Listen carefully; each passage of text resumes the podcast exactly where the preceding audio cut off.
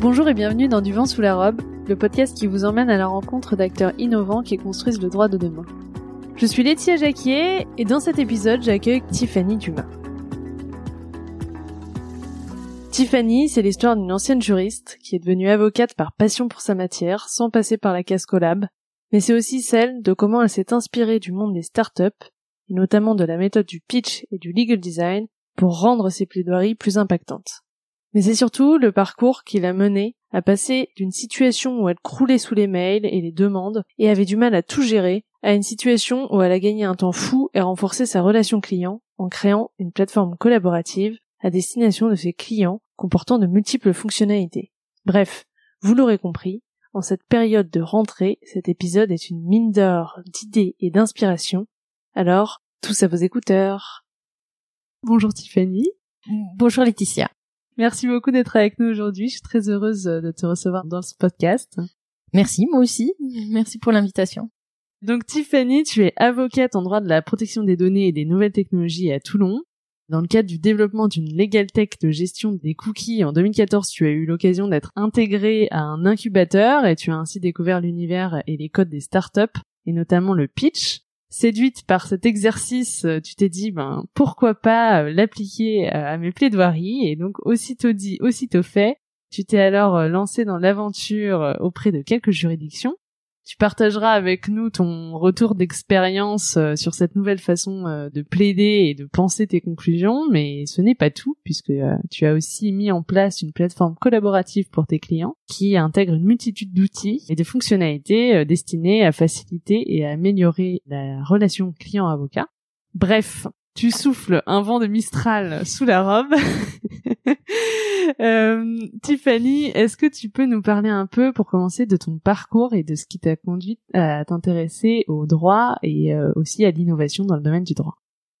Alors ma passion pour le droit, j'ai un peu du mal à l'expliquer parce que j'ai voulu euh, devenir juriste surtout, juriste d'affaires. Je sais pas, j'ai toujours été attirée par euh, le commerce, les contrats. Euh, je, sincèrement, je sais pas l'expliquer, mais depuis toute petite, à peu près depuis l'âge de 8 ans, je me souviens, c'était une amie. Euh, ah oui, c'est comment Ah oui, une amie d'enfance, sa sœur avait beaucoup de, de différences d'âge, qui voulait devenir juriste franco-allemande parce que j'ai un parcours très international. Et je me suis dit, oh, ça a l'air chouette, moi aussi.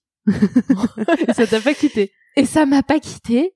J'ai vécu longtemps en Allemagne et euh, j'ai été éduquée euh, dans une éducation franco-allemande avec un bac français et un bac allemand. Et euh, à la sortie d'études, je voulais continuer cette voie franco-allemande et j'ai débuté mes études à Assas. Et Assas, il proposait un programme franco-allemand très orienté affaires et euh, donc euh, quand j'ai débuté, euh, il fallait un peu grandir, hein, pas rester au droit des affaires, commencer à spécialiser un peu dans les études. Et moi j'étais très attirée par la propriété intellectuelle, bon avec le milieu artistique, je sais pas quoi. Je me disais oh c'est ça doit être chouette.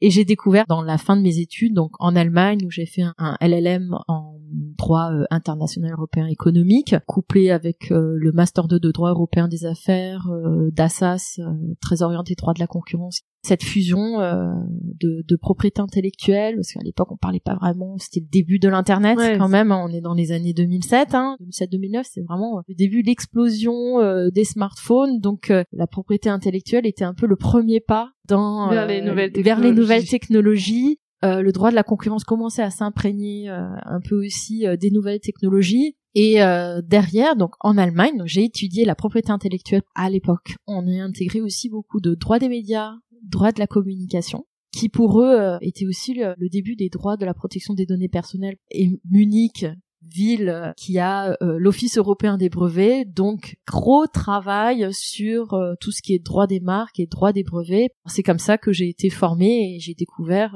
les nouvelles technologies et la propriété intellectuelle. Donc après, tu as commencé par être juriste? Oui, alors comme je disais, J'étais euh, fascinée et obnubilée par le franco-allemand et l'international, même si par ailleurs la propriété intellectuelle était un domaine qui m'intéressait. Donc j'ai eu l'opportunité, c'est comme ça que je suis arrivée à Toulon, de travailler dans une compagnie d'assurance en tant que juriste international d'assurance, plutôt le côté conformité, compliance, où j'étais en charge bah, de gérer la conformité des euh, structures qui étaient en train de s'établir ou qui étaient établies en Allemagne, en Belgique et en Espagne, parce que l'espagnol est aussi des langues euh, familiales, enfin maternelles. Donc c'était vraiment pour moi quelque chose de très passionnant, de très formateur parce que c'est très euh, réglementé et organisé, c'est très structuré euh, comme euh, pratique, le juriste en conformité. Et il y avait déjà à ce niveau-là un vrai travail de vulgarisation du droit. J'insiste parce que ça m'a beaucoup beaucoup ensuite inspiré quand je suis devenue avocat. Et alors justement, euh, qu'est-ce qui a fait que à un moment euh, ton rêve d'enfant de devenir euh, juriste en droit des affaires, en tout cas là en droit des assurances, ben tu t'es dit bah non en fait maintenant j'ai envie de devenir avocate. Alors c'est un peu le hasard. Il y a eu un, putsch au sein de la compagnie d'assurance dans laquelle j'étais. Le, nouveau gouvernement, enfin la nouvelle gouvernance, hein. le pardon, la nouvelle gouvernance ne croyait plus du tout à l'international et a fermé euh, la branche ah internationale. Ils sont redevenus franco-français. Et c'est un changement quand même assez radical. Ah oui, c'est pour ça que je parle d'un putsch parce que ça a eu plein de conséquences euh, humain et de, de, de changement complet au niveau euh, de cette compagnie d'assurance. Et bah, du coup, comme j'étais euh, à l'international, je faisais partie de ceux qui devaient euh, quitter cette structure. Donc au début, j'avais réfléchi à peut-être partir ailleurs, mais bon, j'avais la chance de vivre à Toulon. J'avais déjà une vie de famille à Toulon établie, donc j'avais pas envie de tout quitter. Et du coup, à Toulon, le paysage économique n'est pas le paysage parisien, on va dire. et si je voulais, voilà. Et moi, j'étais un peu euh, butée sur euh, je veux continuer à faire le droit des affaires, je veux continuer à faire du droit international, je veux continuer à faire euh, ce qui me plaît. J'étais déjà la propriété intellectuelle, à l'occasion des assurances, j'avais déjà travaillé sur la protection des données, et donc j'avais pas envie de, changer de matière, de mais, renoncer. Mais, mais t'avais pas non plus envie de partir de Toulon, donc il fallait trouver un, un moyen de concilier les deux. Voilà, et l'option c'était de reprendre mes études et de passer le barreau. Et c'est ce que j'ai fait. Donc c'est parti finalement plus euh, d'une volonté de pouvoir continuer à travailler euh, sur ces matières-là qui t'intéressaient dans le cadre de vie qui te convenait, plus que par exemple un rêve de devenir euh, avocate en particulier. Oui, oui, c'est tout à fait ça. Mes stages d'élèves, enfin de PPI, je les ai faits dans un milieu qui était très entrepreneurial, ce qui m'a juste donné la confirmation comme quoi un marché existait et c'est pour ça euh, que euh, je suis partie de rien, mais j'y ai cru. Bah, c'est déjà encore, finalement. Euh, c'est l'essentiel hein, d'y croire, je pense, et de se donner les moyens. Et donc, t'étais juriste pendant combien d'années avant de passer le barreau? Euh, Quatre ans. Donc, ok, quatre ans. Et donc après, tu passes le barreau, tu l'as. Oui. Et là, qu'est-ce qui se passe? Là, lorsque je suis élève avocate dans un cabinet en droit des affaires, euh, ma maître de stage était une ancienne formation expert comptable, conseiller juridique, donc très très orientée droit des sociétés. Elle n'avait pas euh, beaucoup développé euh, la branche qui était plutôt mon secteur d'activité, qui était concurrence, propriété intellectuelle et vie économique en fait d'une entreprise. Je tombe dans le cadre d'une session de fonds sur une personne qui souhaite que sa structure soit en conformité au moment où il la cède. Donc euh, ça m'a rappelé un peu ce que je faisais euh, au sein de l'assurance. Alors j'ai analysé les aspects qui me concernaient, notamment celui, euh, il avait un site e-commerce, celui de la conformité du site e-commerce à la réglementation. On était en 2013-2014 et du coup la première réglementation sur les cookies est arrivée. Et c'était une personne qui avait toujours rêvé de créer sa start-up. Là, il cédait pour prendre sa retraite. Et euh, quand il a vu le travail que j'avais fait sur euh, les sites internet et surtout cette nouvelle réglementation sur les cookies, euh, il s'est dit bah, c'est porteur. Je dois pas être le seul en France à faire ce genre de demande. Si on l'en faisait quelque chose. Je suis d'accord, mais une fois qu'on a fait l'audit, c'est très bien, mais il faut surtout leur apporter la solution. Et c'est là où est né avec le temps Cookie Check, donc on s'est associés. Donc c'était la Legal Tech dont je parlais tout à l'heure. Voilà, voilà on a décidé de s'associer, euh, j'étais pas encore avocate hein, à ce moment-là, pour euh, créer une société qui se dédierait à l'audit au regard de la loi informatique et liberté à l'époque, de la conformité des sites internet à cette loi, et notamment sur la réglementation cookies déjà à l'époque, qui était sortie la toute première euh, de la CNIL, qui avait fait une vague de contrôle et quand même sanctionné assez fortement. Et on leur proposait une solution qui devait permettre une conformité technique et une conformité juridique. Je me suis dit, euh, on va leur simplifier les choses, on va leur apporter une solution euh, clé en main, où la seule chose qu'ils ont à faire, c'est à intégrer cet outil dans leur site internet de manière assez simple. Et toute la partie complexe et la partie de conformité juridique, c'est nous qui allons l'assurer. C'était ce que proposait CookieCheck. Alors aujourd'hui, vous allez me dire, oui, ça existe, euh, facile. Et euh, c'est un outil euh, qui aujourd'hui a beaucoup de concurrents, sauf qu'à l'époque on était Rien n'existait.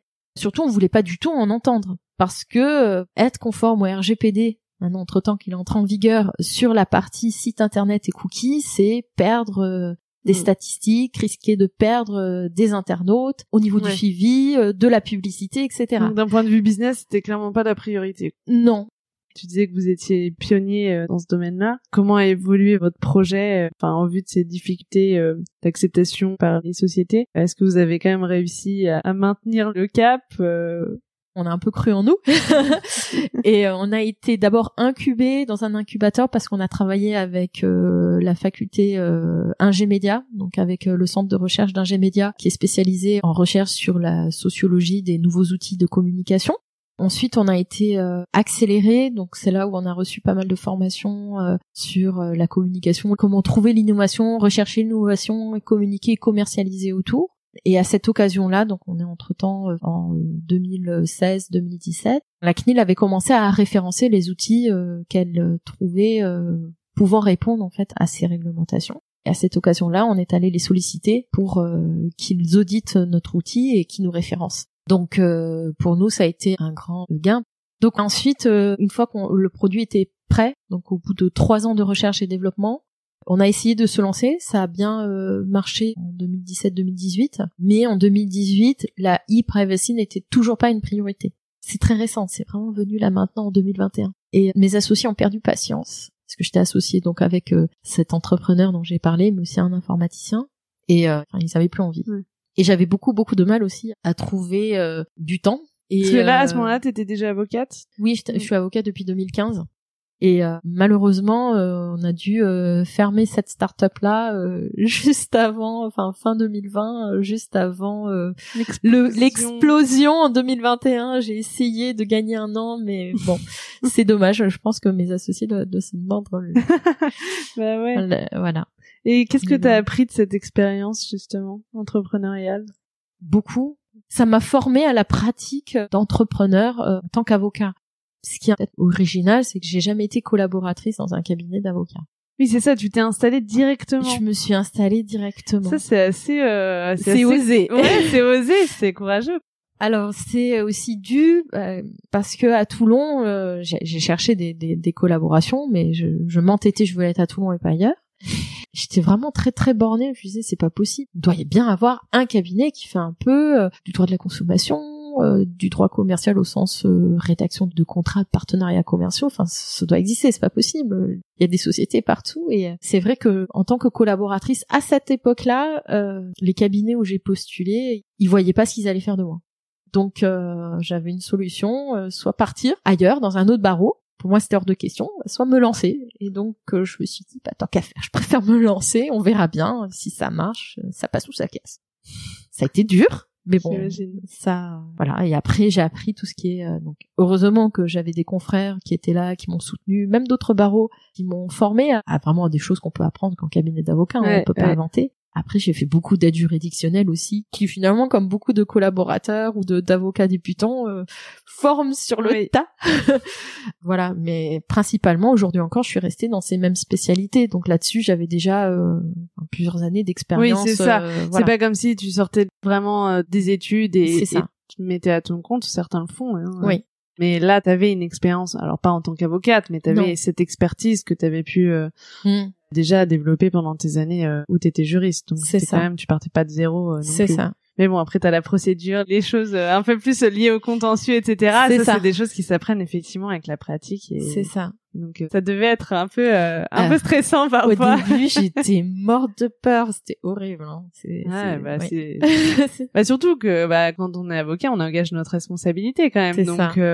Et donc, euh, si on revient euh, sur euh, des expériences euh, acquises du fait de ton incubation, mhm. l'accélération, etc., tu parlais de la découverte de nouveaux moyens de communication, d'innovation, etc. Donc, c'est là aussi que t'es venu ce goût, cet attrait pour l'innovation, pour la créativité, pour d'autres façons de faire que t'as ensuite pu appliquer dans ton exercice d'avocate? Exactement. À savoir que j'ai été incubée et accélérée dans des incubateurs euh, entre guillemets hein, traditionnels parce que les incubateurs euh, des barreaux n'existaient pas encore. Bah oui. Et du coup, on va dire j'étais un, un projet d'innovation comme un autre. Et euh, entre l'incubateur et l'accélérateur, ça a été presque deux ans de formation, plusieurs heures de formation par semaine. Et du coup, on apprenait les nouvelles manières d'innover aux États-Unis, les nouvelles manières d'innover au Japon, les techniques qui étaient rapportées, c'était génial. Appliqué aux besoins français et on avait notamment euh, un des cours qui m'a particulièrement frappé, c'était les cours de pitch. Alors qu'est-ce que c'est un pitch? Voilà. Alors dans le milieu des startups, le pitch, on a un temps extrêmement court. Quand je parle extrêmement court, ça peut être de une à maxi 10 minutes où on doit présenter devant un panel d'investisseurs son projet et convaincre cet investisseur d'investir dans le projet en fait, de vous choisir. Et pour cela, on apprend à, structurer ses idées et surtout à y injecter une émotion, un sentiment justement pour que la personne qui doit écouter euh, parfois une cinquantaine de sujets dans la même journée se souvienne de toi. Et on va s'aider, alors c'est pas obligatoire, mais ça peut en faire partie, on va s'aider sur un support euh, simple, un PowerPoint, Prezi, ce qu'on veut. En partant du principe, la personne, elle est là pour vous écouter, il faut susciter une émotion. Donc pas besoin de mettre beaucoup de mots, de texte. Il faut associer une image ou un mot-clé pour permettre à la personne de suivre le fil conducteur dans un temps très court, qu'elle puisse retenir les arguments clés et l'image susciter l'émotion. Alors moi j'aime bien utiliser l'humour, euh, j'aime bien euh, la dérision. Ça, ça parle euh, beaucoup l'humour. C'est ça. Mm. Comme euh, dans le cas d'une dissert, dans l'introduction d'une dissertation, il fallait nous aussi trouver un fil conducteur, un, fil rouge impactant, mais qui était qui accroche, qui, qui accroche l'attention tout de suite. Voilà. À l'époque des cookies, euh, eh bien moi j'utilisais beaucoup la recette de cuisine. Donc euh, bon, à l'époque c'était original par rapport à des projets qui n'ont rien à voir les uns vers les autres. Aujourd'hui on dit bon euh, cookies, euh, recette de cuisine. Il y a plein de concurrents qui ont des noms qui se rapportent à ça. Et je pitchais avec une toque de chef, ah, génial, et une cuillère en bois. Et c'est vrai que c'était assez impactant parce que les gens se souvenaient bah toujours de la cuillère en bois et donc euh, je faisais des jeux de mots avec les amendes pour les sanctions. Euh, ah, c'est sympa. Je faisais euh, sous forme de, de, recettes de cuisine, voilà, pour passer le message, mais d'une autre façon. D'une autre façon, faire que les gens sourient. Finalement, c'est comment la forme peut vraiment mettre en valeur le fond. Et à contrario, comment la forme peut aussi vraiment desservir le fond. C'est ça pour moi, le pitch, c'est un travail sur l'utilisation du mot juste, mais il faut que le mot soit impactant. Il y a une vraie structure et, ah oui, en, général, surtout pour une courte durée comme voilà, Voilà, c'est très structuré. Donc susciter l'émotion, ça veut pas dire spécialement. D'ailleurs, je fais très rarement de l'humour euh, du coup dans mes plaidoiries je cherche pas à être drôle. Euh, non, c'est vrai. Euh, ça, je le fais euh, pour des pitchs ou pour des conférences ou dans d'autres cadres où il n'y a pas d'enjeu, où je cherche justement à, à intéresser les personnes à, mon sujet. Mais dans le cadre de pitch, je vais peut-être chercher vraiment à être synthétique et clair et direct. Donc, je vais justement faire un effort sur l'utilisation du mot et la structuration de mes idées. Sauf que je vais sélectionner les arguments les arguments mm. clés et peut-être prendre euh, le parti de ne pas développer euh, telle ou telle information, mais peut-être tout simplement la développer euh, à l'écrit par la présentation, parce que finalement parfois un schéma ou une image est beaucoup plus parlante qu'un discours. Qu'un discours. Et donc tu découvres cet exercice du pitch et tu te dis tiens mais en fait c'est intéressant, je pourrais l'appliquer à mes plaidoiries. Et ensuite comment ça se met en place en même temps, d'une part, j'avais ces formations de pitch où on me demandait d'être impactant, d'avoir euh, des présentations en disant euh, tu peux pas te présenter sans support de présentation. Tu arrives avec euh, un document de présentation de ton idée. Et quand j'allais parallèlement plaider au tribunal, je sais que ça se passe différemment, notamment à Paris, mais à Toulon, il faut tout expliquer. On fait pas juste des observations, c'est assez rare. Du coup, chacun avait son support, chacun avait ses plaidoiries, donc euh, assez rapidement, une vingtaine, une trentaine de pages, et on racontait toute son histoire comme si le magistrat découvrait. Et ce dont je me rendais compte, c'est que moi, en tant qu'auditeur, bah, j'avais du mal à les suivre, et je me disais, si j'étais magistrat à sa place... Ouais, avec un, enchaînement de je sais pas combien de dossiers de dossiers, euh, à la suite. Alors s'il les a révisés, ça va être simple, mais s'il a pas eu le temps de les lire, mon Dieu, ça doit être compliqué de le suivre. Et il y en a qui plaidaient pendant 45 minutes ou 1h30. Garder le fil, même si on est une personne concentrée et rigoureuse, c'est compliqué. Et je me disais, mais pourquoi, alors que je vois dans toutes les autres professions, on vous dit que c'est pas possible de présenter un projet dans une réunion d'entreprise sans support, pourquoi chez nous, les avocats, on pense que ce n'est pas quelque chose qui est utile? Mm. Et que euh, rien qu'avec euh, notre art oral, on s'en sortirait. Même si on est le plus talentueux, on décroche. euh, Ouais. L'être humain Ça aide à garder l'attention, décroche. c'est vrai. Voilà. Et c'est pour ça, je me suis dit, euh, bah, on va tenter. D'ailleurs, au départ, je me croyais pas du tout innovante. Moi, j'étais persuadée, comme j'avais l'habitude à cette époque-là, je j'avais pas encore plaidé à Paris, que c'était peut-être une pratique euh, qui était pas encore descendue dans le sud, mais que dans les grands procès internationaux ou d'affaires, ou comme c'est quelque chose tellement naturel pour les entrepreneurs, pour le monde des affaires, je m'étais dit que en droit des affaires, en plaidoirie, ça devait être Même dans, quelque dans... chose déjà Oui, c'est fait, ça. Et pas même, original. même dans les entreprises, euh, quand tu euh, vas présenter euh, un projet, une idée Mm. ou au COMEX, etc., tu parles pas pendant 1h30. Hein, Mm. euh, et en tout cas, ta présentation, effectivement, tu as des slides de présentation. euh, ça suit ce même euh, modèle et effectivement, euh, ça s'applique à à peu près tous les domaines, euh, à part le droit. C'est ça, donc sincèrement, je me croyais pas original. Et c'est en parlant avec euh, les membres d'Avotech, justement, euh, je Parce que tu es membre d'Avotech. Je suis membre d'Avotech. Et euh, du coup, je me disais, oui, mais à Paris, euh, ça doit être monnaie courante. Et tous m'ont dit, mais non, pas du tout. Jamais entendu, je connais personne qui fait ça, euh, jamais entendu parler. Et, euh, et c'est comme ça, je me suis dit, bon, bah tiens, j'ai vu qu'il y a le concours euh, de l'innovation. Après avoir tenté ma chance euh, au tribunal de commerce de Paris, on va en parler ensuite, et avoir réussi au tribunal de commerce de Toulon à plaider, à pitcher de cette manière-là, je l'ai proposé en tant que projet innovant euh, au concours du village de la justice. Mais je pensais sincèrement ne pas l'être. Et euh, juste euh, pour ceux qui connaîtraient pas Avotech, est-ce que tu peux euh, juste présenter rapidement ce que c'est? Alors Avotech est une association qui rejoint les avocats qui ont une legal tech ou un projet innovant, une pratique innovante qui reprend un peu les codes des startups dans leur cabinet d'avocats. Donc on retrouve euh, des euh, avocats qui ont créé des réseaux sociaux de mise en relation euh, de clients avec des avocats, des avocats qui ont mis en place des offres qui permettent de simplifier ou d'informer dans des procédures euh, qui sont en général orientées particuliers, des procédures de droit social euh, ou euh, de règlement de litige de la consommation comme dans les transports aériens ou de divorce par consentement mutuel. Et ce qui nous réunit, c'est que on a une vision, on essaye de entre guillemets peut-être dépoussiérer une, certaine vision de la profession mais euh, ce qui nous réunit tous, c'est qu'on veut vraiment préserver la déontologie qui nous différencie euh, des acteurs qui sont sur le la legal tech mais qui sont pas avocats. Et donc, euh, tu euh, te présentes donc au concours de- du village de la justice. Euh, comment ça se passe? Ah bah là aussi, ils me disent que je suis innovante et que je suis parmi les finalistes. Alors je pense que le Covid a fait que le confinement, euh, on n'a jamais eu les résultats. Ah mince Oui, je sais pas du tout euh, qui euh, les résultats n'ont jamais été publiés. Donc parce que Ah, c'est à, cause du confinement, les on devait pitcher euh, en tant que finaliste euh, euh, nos projets. Ces pitchs n'ont jamais eu lieu Ah et je oui. pense qu'il est parti, euh, c'est tombé dans Aux oubliettes. aux oubliettes parce que entre temps il y a eu la la session 2021. Ouais. Bon alors après c'est pas grave, euh, c'était euh, Mais c'était une belle expérience. c'était une belle expérience. Ouais. Et alors, euh, comment ça se matérialise euh, quand tu dis euh, bah, je pitch mes plaidoiries Donc comment ça se passe? Qu'est-ce que ça a changé dans ta façon de faire? Alors, ce qui change, c'est qu'on va utiliser euh, aussi un nouveau, une nouvelle terminologie à la mode qui s'appelle le legal design. C'est comment euh, passer un message juridique à travers d'icônes ou de schémas ou de restitution en phrases euh, plus courtes. Oui. Même Euh, en termes d'intelligibilité du langage. Voilà, tout à fait.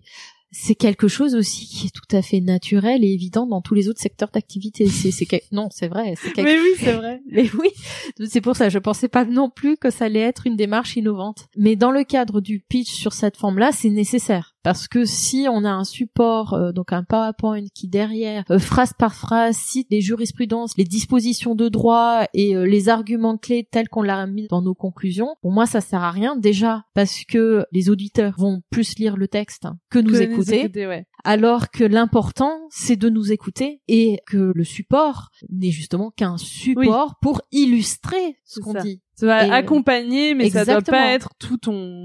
Tout à fait. Ça, c'est un peu le piège. euh. C'est le piège.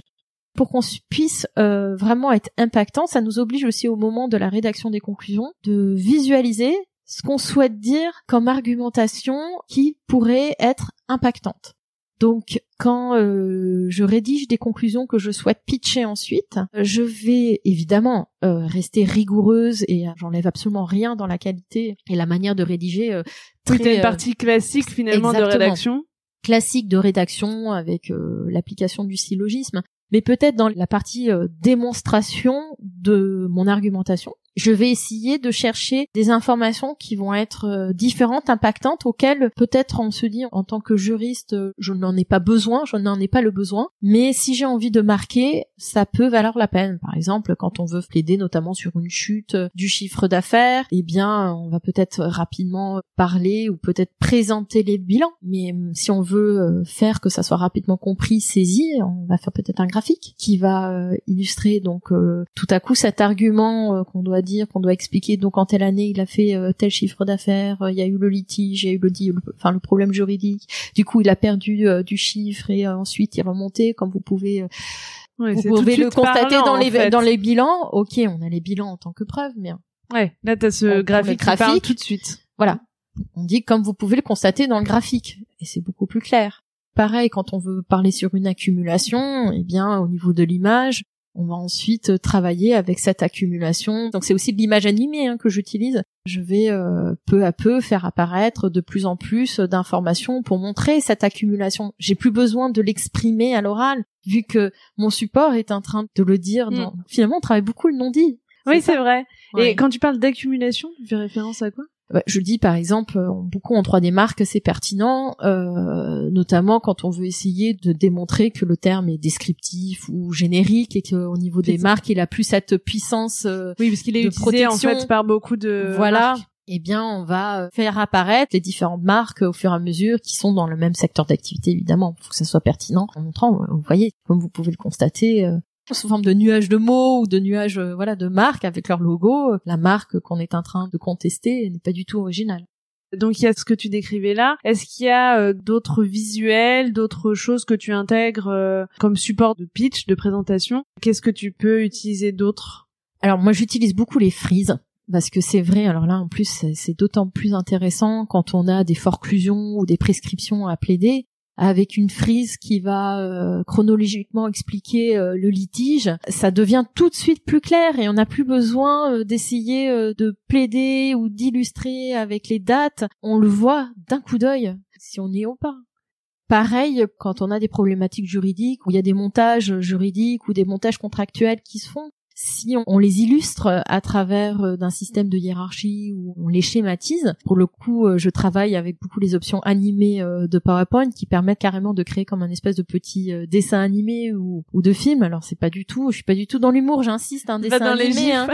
non, pas du tout. Mais par exemple, si on veut illustrer un transfert de propriété et la contrepartie pécuniaire pour voir le flux de ce transfert et de ces échanges, eh bien, si on arrive à les illustrer de manière imagée, en voyant euh, comment ils circulent euh, d'une partie à une autre, on comprend beaucoup plus vite que si on doit lire un paragraphe qui fait 15 lignes, ou l'expliquer à l'oral pendant deux minutes, mm, mm l'image a déjà tout expliqué, donc on gagne du temps là-dessus. Oui. Et donc en fait, et on peut se concentrer sur l'essentiel. Ouais, c'est ça. Et tu peux du coup présenter peut-être aussi d'autres arguments que t'aurais pas eu le temps de, tout à de présenter si tu avais euh, justement euh, fait ta présentation euh, d'une façon plus classique en restant sur bah, du texte.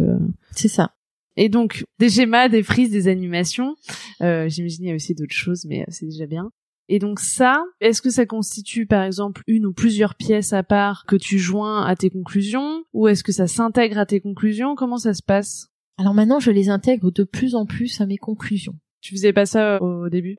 Au tout début, il y avait ce problème déontologique. Pour moi, le support de plaidoirie, j'apporte rien de nouveau tout est déjà dit dans mes conclusions, donc dans la partie mise en état. Donc pour moi, ça me semblait logique que euh, je n'ai pas à dévoiler mon support de plaidoirie avant l'audience. En plus, c'est énormément de travail, euh, alors qu'on aurait tout le temps entre la, clôture, et, la plaidoirie pour faire ce travail-là.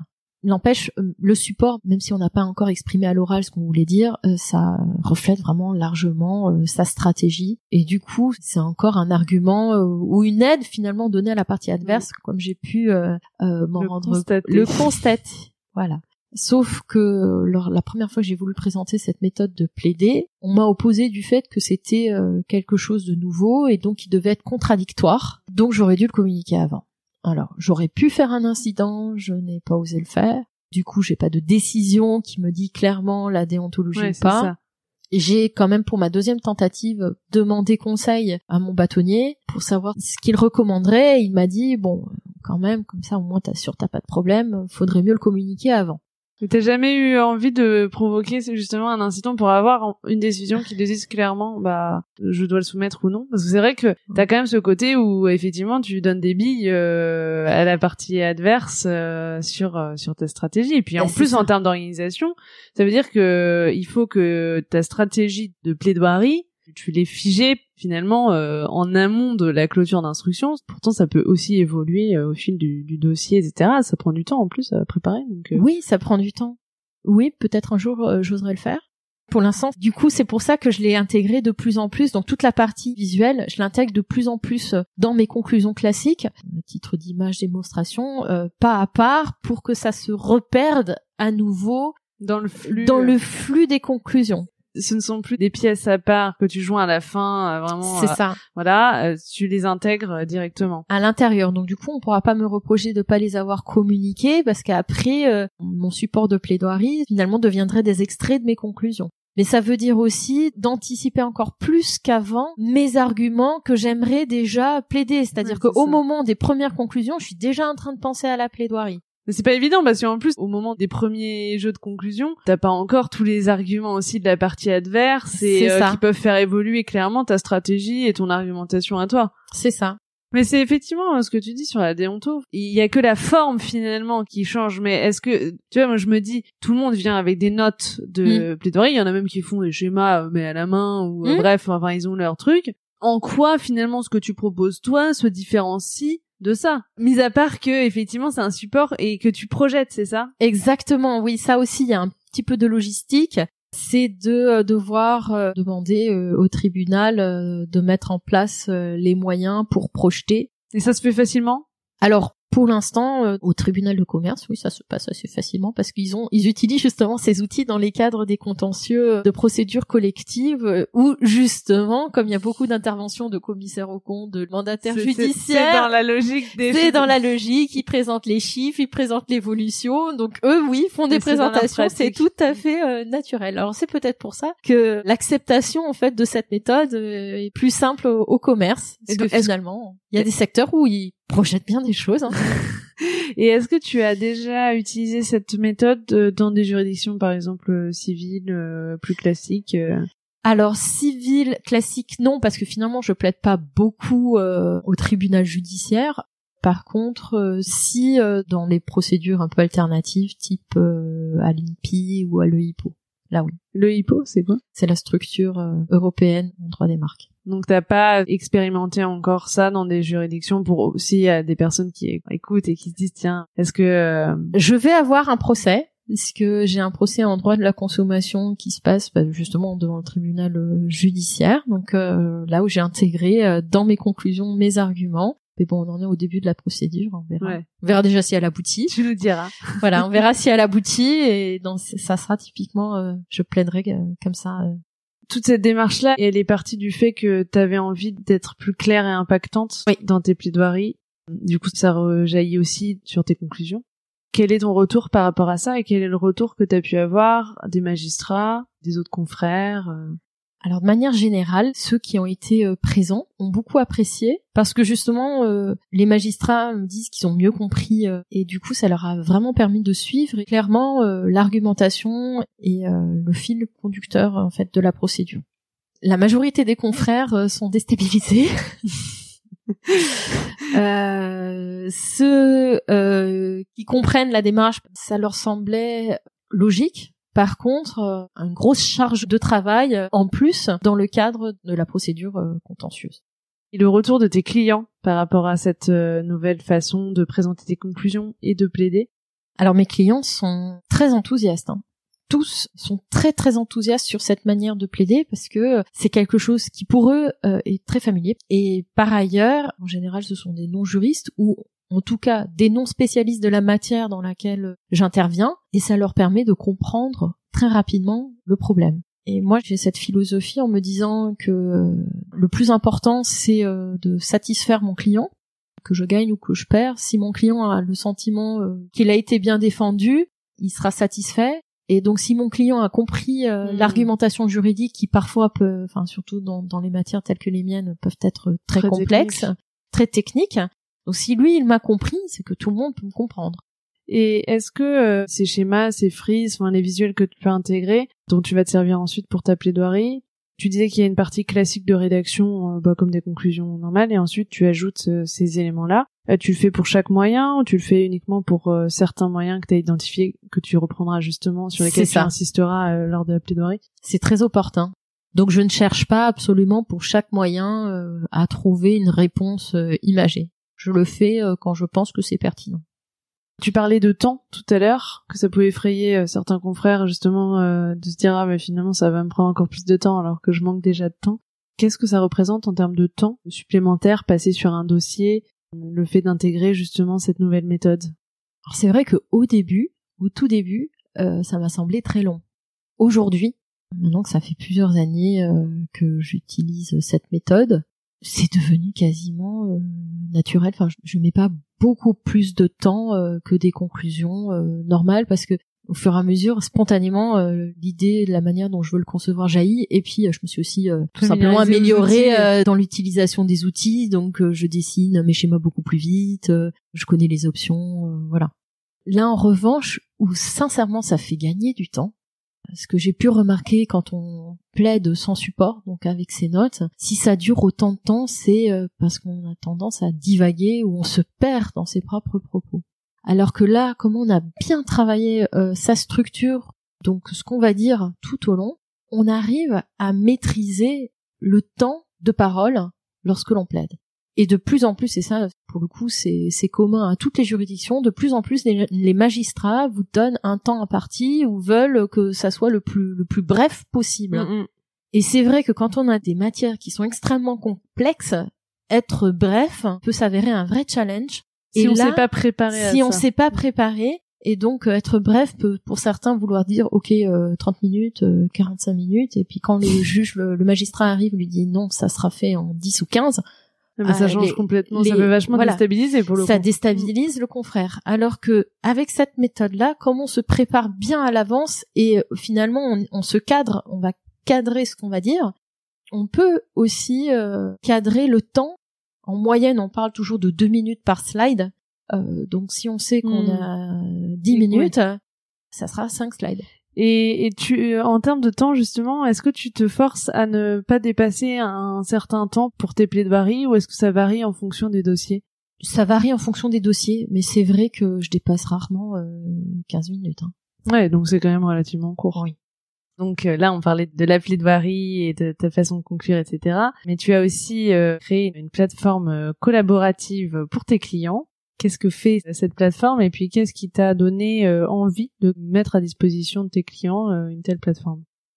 Alors aujourd'hui, je suis euh, très active dans le domaine de la protection des données, en, donc en tant que DPO externalisé, donc délégué à la protection des données externalisée. C'est un espèce de mélange entre le juriste, l'informaticien, plutôt le RSSI, donc le responsable de sécurité informatique, et l'auditeur qualité ou l'auditeur interne. En tant que DPO, on doit faire des analyses de risque, faire des rapports, euh, faire des tableaux de bord, euh, avoir euh, vraiment documenté la totalité de nos actions qu'on fait de la conformité au RGPD. Et au final, ça devenait au départ tout, tout simplement difficile à gérer par un mail. même les outils de gouvernance des données qui existent sur le marché vont vous aider beaucoup pour la tenue des registres obligatoires, mais pas la relation entre le DPO et les autres services s'il est en interne ou avec ses clients. Donc j'avais besoin d'un mode d'échange et surtout euh, je représente des structures euh, critiques dans les données médicales ou des euh, collectivités publiques et donc très vite ça devenait ingérable d'échanger par mail tous les jours. J'étais assaillie de mails. J'étais noyée. Et ce qui était devenu aussi euh, ennuyeux, c'est l'échange d'informations euh, à caractère confidentiel que j'avais pas envie euh, qui passe spécifiquement par mes mails ou par d'autres plateformes, même si ça faisait longtemps que j'avais pris des plateformes d'échange sécurisées. Et c'est là où je me suis dit, bah, si on utilisait une plateforme, une espèce d'intranet, mais pour mes clients, comme d'ailleurs c'était déjà l'usage depuis longtemps dans les entreprises, où à l'intérieur toutes les informations, donc pas seulement les documents, mais aussi tous les échanges que je peux avoir, les petites questions, les petites choses euh, du quotidien que je peux avoir avec mes clients, mais je les retrouve dans un même endroit. Je, tout est centralisé. Tout est centralisé avec des tableaux de bord. Donc moi avant j'utilisais, euh, aujourd'hui j'en ai honte, hein, j'utilisais euh, du Slack mais qui est public, c'est pas très sécurisé, des tableaux très lourds hein. qui sont pas sécurisés. Je suis ah non mais je mets quand même des informations sur des structures, je pas du tout envie que ça tombe voilà, dans n'importe quel qui est des fuites. Et du coup, j'ai trouvé une plateforme qui me garantit la sécurité informatique, qui est entièrement euh, confidentielle, euh, souveraine en France, et qui me donne tous ces outils à destination de mon client. Et au lieu d'aller euh, se connecter sur plein d'endroits, tout est réuni à un même endroit. Et donc cette plateforme s'appelle comment? Alors, moi j'ai appelé ma plateforme Guacamole. euh, voilà, c'est un, éditeur français qui est reconnu justement dans les systèmes d'intranet et de travail collaboratif euh, qui le supporte. Mais c'est vrai que j'avais envie de donner un petit, euh, c'est mon côté euh, autodérision de sujet très oui, c'est drôle. Et donc cette plateforme, tu as utilisé un outil existant. Oui. Et tu l'as pas développé toi-même alors partiellement, j'ai utilisé une structure existante, mais euh, qui à l'intérieur, je la personnalise avec des applications, aussi avec un peu de développement. J'ai mis des liens euh, vers mon blog euh, pour que mes clients puissent avoir les actualités. J'ai mis des liens vers notre espace d'échange sécurisé. Mais sinon, ils proposent bah, des applications de tableau de bord type Trello, des applications d'échange ou de visioconférence intégrées sécurisées, un système d'FAQ parce que finalement la relation DPO est une relation en continu c'est un peu comme si j'étais un juriste interne de la structure, mais spécialisé sur les questions du RGPD. Tu fonctionnes sous forme d'abonnement en plus avec oui, eux, non? Oui, oui, avec euh, un certain nombre d'entre eux. Et les, mes relations avec ces structures-là est en général très longue. C'est à minima six mois. Euh, très souvent, euh, c'est un an à deux ans pour arriver à un niveau de conformité acceptable au standard de la CNIL, parce que réaliser les registres, c'est quand même assez long et toute la mise en conformité est longue. Donc du coup, pendant tout ce temps-là, j'ai besoin de garder un lien. Et il y a toujours des petites questions euh, juridiques euh, qui arrivent. Euh, et oui, j'ai envie de répondre aux clients, mais si c'est noyé dans un mail, bah, parfois j'oublie. Ou si c'est par téléphone, bah, c'est un temps que j'ai perdu. Et lui aussi, il sent aussi, enfin, il y a vraiment des petites questions où il sent aussi de me déranger par téléphone, si on pouvait le faire autrement. D'où l'intérêt de ces FAQ, où il y a déjà des questions de réflexes juridiques à avoir sur des petites questions simples où elles sont répandues et qui mettent à disposition un centre de ressources, une base d'informations qu'on va trouver ni sur la CNIL, ni facilement sur les moteurs de recherche. C'est des questions très opérationnelles. Un exemple, eh bien, euh, en cas de piratage euh, de ma structure, j'ai un ah problème. Première chose à faire, qu'est-ce que je dois faire? Donc une petite note, euh, voilà la première réaction en cas de tel piratage, faites ça, ça, ça, ça, ça, ça, ça. voilà ce que vous avez à préparer avant de m'appeler, parce que c'est notamment on rentre dans une situation où on a 72 heures pour réagir. Voilà, de savoir analyser. Et toi, t'es pas forcément disponible à ce moment-là. Euh... Eh bien, je peux vous dire que jusqu'à maintenant, à chaque fois, c'est tombé en week-end, euh, vendredi soir. Euh. Donc, il y a eu des fois où j'étais au courant euh, des jours plus tard. Il y a eu d'autres où j'étais bien contente qu'ils aient déjà une petite idée de, suivre. de démarche à suivre. Et du coup, ce qui était vraiment ultra urgent a pu attendre le jour ouvrable où j'étais plus disponible. Parce qu'en plus, ils osent pas vous appeler les clients parce qu'ils savent que vous, vous êtes en week-end. C'est clair que c'est pratique d'avoir ces premières informations. Et donc, ta FAQ, tu l'as constituée avec les demandes que tu as pu avoir de tes différents clients sur les questions récurrentes. Tu t'es dit, bah, finalement, autant les intégrer euh, là pour que ça serve. Euh, du coup, c'est accessible à tous les clients qui ont un accès c'est ça. Euh, à ta plateforme. C'est ça, c'est-à-dire que dans le cadre de mes abonnements, j'intègre aussi cette relation. C'est pour ceux qui ont un abonnement justement de conseil en continu. Évidemment, c'est juste une amorce, hein, c'est censé euh, les aider dans des petites questions où ils ont besoin euh, rapidement d'avoir mm. une réponse. Dès que c'est plus complexe, il y a un espace un peu comme euh, les tickets de maintenance pour l'informatique. Pour informatique où ils me posent leurs questions. Alors ça c'est aussi très pratique parce que ça me permet de gérer moi-même le flux et les demandes sans en oublier. Le client donc me pose sa question dans un espace spécifique et moi c'est un chat du coup dans lequel il te pose sa question. Euh, alors il y a le chat mais il y a surtout l'espace ça s'appelle question-réponse donc il pose une question Il envoie sa question, moi elle apparaît et j'ai un bouton qui me dit réponse, réponse traitée, enfin choisie ou pas choisie. Donc à travers de commentaires, ça peut être aussi par exemple le client, je lui dis bon là vous me donnez pas tous les éléments, veuillez développer. Donc il y a un espace de chat dédié à cette question-là qui me permet moi ensuite une fois que j'ai la réponse définitive, de pouvoir sélectionner la réponse la plus appropriée et par ailleurs bah, faire des gros travaux, des gros actes, type des contrats ou des conclusions et euh, sans jamais oublier euh, ces petites questions. Parce que du coup dans cet espace de questions-réponses, tu as en fait un peu l'historique des questions posées par tes clients et toi des réponses que tu as apportées. Tu peux aussi facilement voir du coup si les questions euh, posées ont été traitées.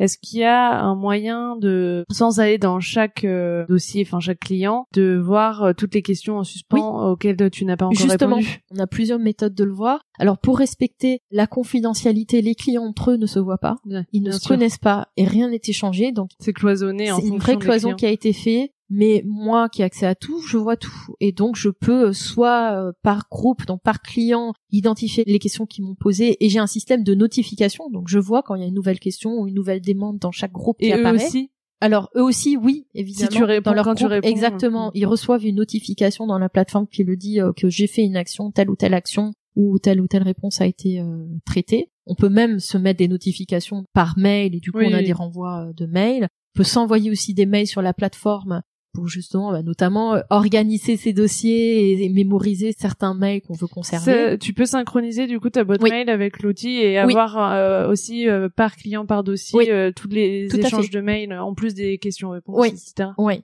Et les questions-réponses, elles, de mon côté, sont euh, centralisées euh, dans un fil où euh, je vois qui a posé la question et dans lequel groupe c'est, mais tout est mélangé, ce qui me permet de pouvoir les traiter chronologiquement aussi. Je Oui. peux le voir de manière séparée, mais je peux aussi le voir de manière euh, mélangée, tout en montrant toujours qui est à l'origine de la question, Oui, et la réponse va toujours s'afficher uniquement dans le groupe. Bien sûr. Après, j'ai des options qui me permettent de les transformer en FAQ, et les FAQ, pour le coup, sont accessibles à tous. Et donc, comment tu fais pour transformer en euh, FAQ Parce que j'imagine que du coup, tu dois aussi euh, généraliser un peu la réponse. Voilà. euh, pour Voilà, que ça bah, c'est pas toutes les le- questions. Après, l'option, elle est très simple parce que c'est un petit bouton qui dit transformer en FAQ, on transforme en FAQ, et là, on va euh, anonymiser la Oui, tu peux question. modifier, euh, on coup, peut modifier la question, la préciser pour qu'elle s'intègre dans les FAQ. Et puis, je le fais quand les questions peuvent être généralisées. Oui, c'est ça, parce que toutes pas le ne cas. sont hein. pas forcément. Non. Et euh, est-ce que tu peux transformer cet FAQ en chatbot? Oui, tout à fait. Pour l'instant, j'en suis au travail de constitution d'une base de données. Je suis à, à peu près déjà à 150 questions. Mais j'aimerais beaucoup, effectivement, il y a une option chatbot. Donc, je suis déjà en train de, de travailler à cette transformation parce que finalement, on parle d'IA, mais l'IA, c'est surtout des petites mains derrière Ouais. l'intelligence artificielle. Et du coup, bah, la création du chatbot fonctionne par système de mots-clés. Ou Comme dans Facebook, on va taguer les amis. Là, je vais taguer les questions en fonction de sujets clés pour qu'ensuite, potentiellement, dans le futur, le chatbot puisse identifier à partir des mots-clés des questions qu'on va poser librement, bah, potentiellement les réponses qui pourraient être pertinentes.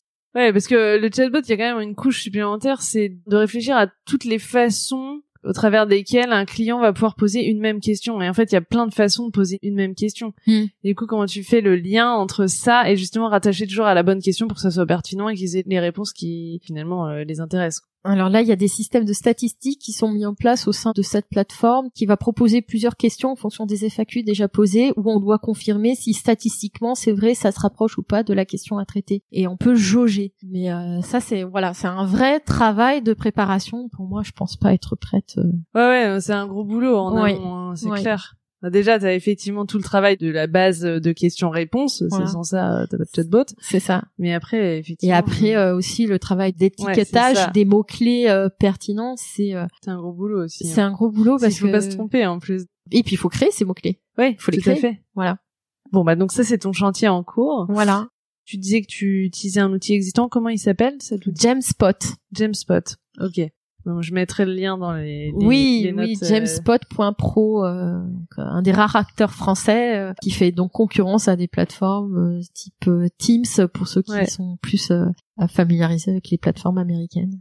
Et donc, euh, tu disais que à la base, c'est plus un outil euh, d'intranet. Donc, est-ce que tu as dû adapter ça aussi pour que ça se prête à ta pratique euh, en tant qu'avocate et notamment aussi euh, sur les questions de confidentialité, sécurité Oui, oui. Alors pour moi, avant de souscrire à cette plateforme, c'était vraiment euh, enfin, le point essentiel numéro un. Et donc la question sur laquelle j'ai beaucoup travaillé dans la phase euh, de test de la plateforme, c'était justement la possibilité euh, de savoir ce qui est cloisonnable, Hmm. ce que je pouvais cloisonner, ce que finalement j'avais pas envie de cloisonner, par exemple comme les FAQ ou un système de flash info, ou aussi j'ai développé un système de boîte à outils. Le Flash Euh, info, du coup, c'est quoi euh? Là, là, je l'ai fait passer. Alors, j'ai fait mon propre montage avec mon blog qui permet. Mais après, moi, je suis pas informaticienne, je suis pas développeuse. Je suis sûre qu'on pourrait euh, Aller plus loin. aller plus loin. Mais bon, moi, j'ai trouvé le lien en, en créant des renvois vers mon blog et du coup, en mettant euh, à disposition euh, par un clic, on peut savoir les dernières euh, Les derniers articles que, que as j'ai- pu publier. voilà. Après, euh, ce que j'ai surtout réussi à faire, c'est vraiment à créer des groupes de travail. Parfois, j'ai pas juste un intervenant, mais j'ai plusieurs intervenants au sein du même groupe au niveau de mes clients, et ça permet vraiment à tout le monde, euh, en fonction des droits je vais lui donner, euh, Oui, c'est toi qui gères les droits euh, d'accès euh, de chacun. Tout le monde peut euh, travailler ensemble. euh, C'est et- ça. Je veux dire, cette plateforme, elle est même disponible sur le téléphone ou la tablette. Il y a un espace d'édition en ligne, on peut travailler ensemble, on peut travailler ensemble sur le document et le faire évoluer en même temps, tout en étant en visio euh, en même temps. euh, C'est Ouais. vraiment du collaboratif. Oui, finalement, ça regroupe vraiment plein de fonctionnalités, d'outils existants, mais qui sont séparés. Et là, tu as tout. Sur un même lieu. Tu parlais du fait que tu as créé aussi une boîte à outils euh, numérique. Qu'est-ce que c'est?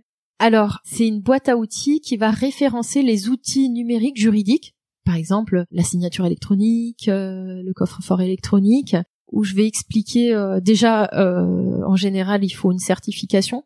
Je vais déjà lister les outils qui ont été référencés par les autorités et expliquer un peu le droit applicable. Je vais promouvoir, alors pas des acteurs, mais promouvoir ces nouveaux outils qui vont simplifier la relation contractuelle ou juridique, notamment des nouveaux outils de veille que met en place Infogreffe, par exemple, euh, l'archivage électronique, le recommandé électronique, euh, voilà, Ouais, des plein nouveaux... de choses très utiles qui simplifient finalement le quotidien. Oui, mais aussi la relation juridique. Donc, Oui. Le juridique aussi se transforme. Est-ce qu'il y a d'autres fonctionnalités de cet outil que tu n'aurais pas euh, présenté? Alors, oui, alors ça c'est plutôt du travail interne. Il l'appelle le Spotit, mais euh, c'est un outil où on peut étiqueter ou mémoriser, intégrer dans sa plateforme euh, des sites internet, euh, n'importe quel site internet. Et moi je l'utilise pour de la veille, c'est tellement pratique. C'est-à-dire qu'au lieu d'aller prendre sa veille, la télécharger, l'insérer quelque part dans le fichier et après ne plus savoir à quoi c'était relié, Là, on peut directement l'insérer à la plateforme, le relier à son dossier et revenir dessus. Et que c'est pas juste de la veille juridique ou une décision juridique, c'est n'importe quoi euh, qui est sur Internet. Mais du coup, ça se présente comment euh, Eh bien, c'est un petit euh, bouton qu'on va intégrer sur son navigateur et on clique dessus et après on, on fait une courte présentation, donc une phrase. On va dire à quel endroit exactement on souhaite le rattacher, donc à quel dossier on souhaite le rattacher. Et ça s'intègre exactement là où on a décidé de l'intégrer. Et si on veut l'ouvrir, par exemple, si c'est une jurisprudence de procédure qui pourrait être pertinente pour pas mal de dossiers de contentieux, on peut aussi directement la faire enregistrer dans euh, plusieurs groupes de travaux. Donc, vous voyez, c'est les lieux de mes clients et en base de travail ou se la garder uniquement pour soi.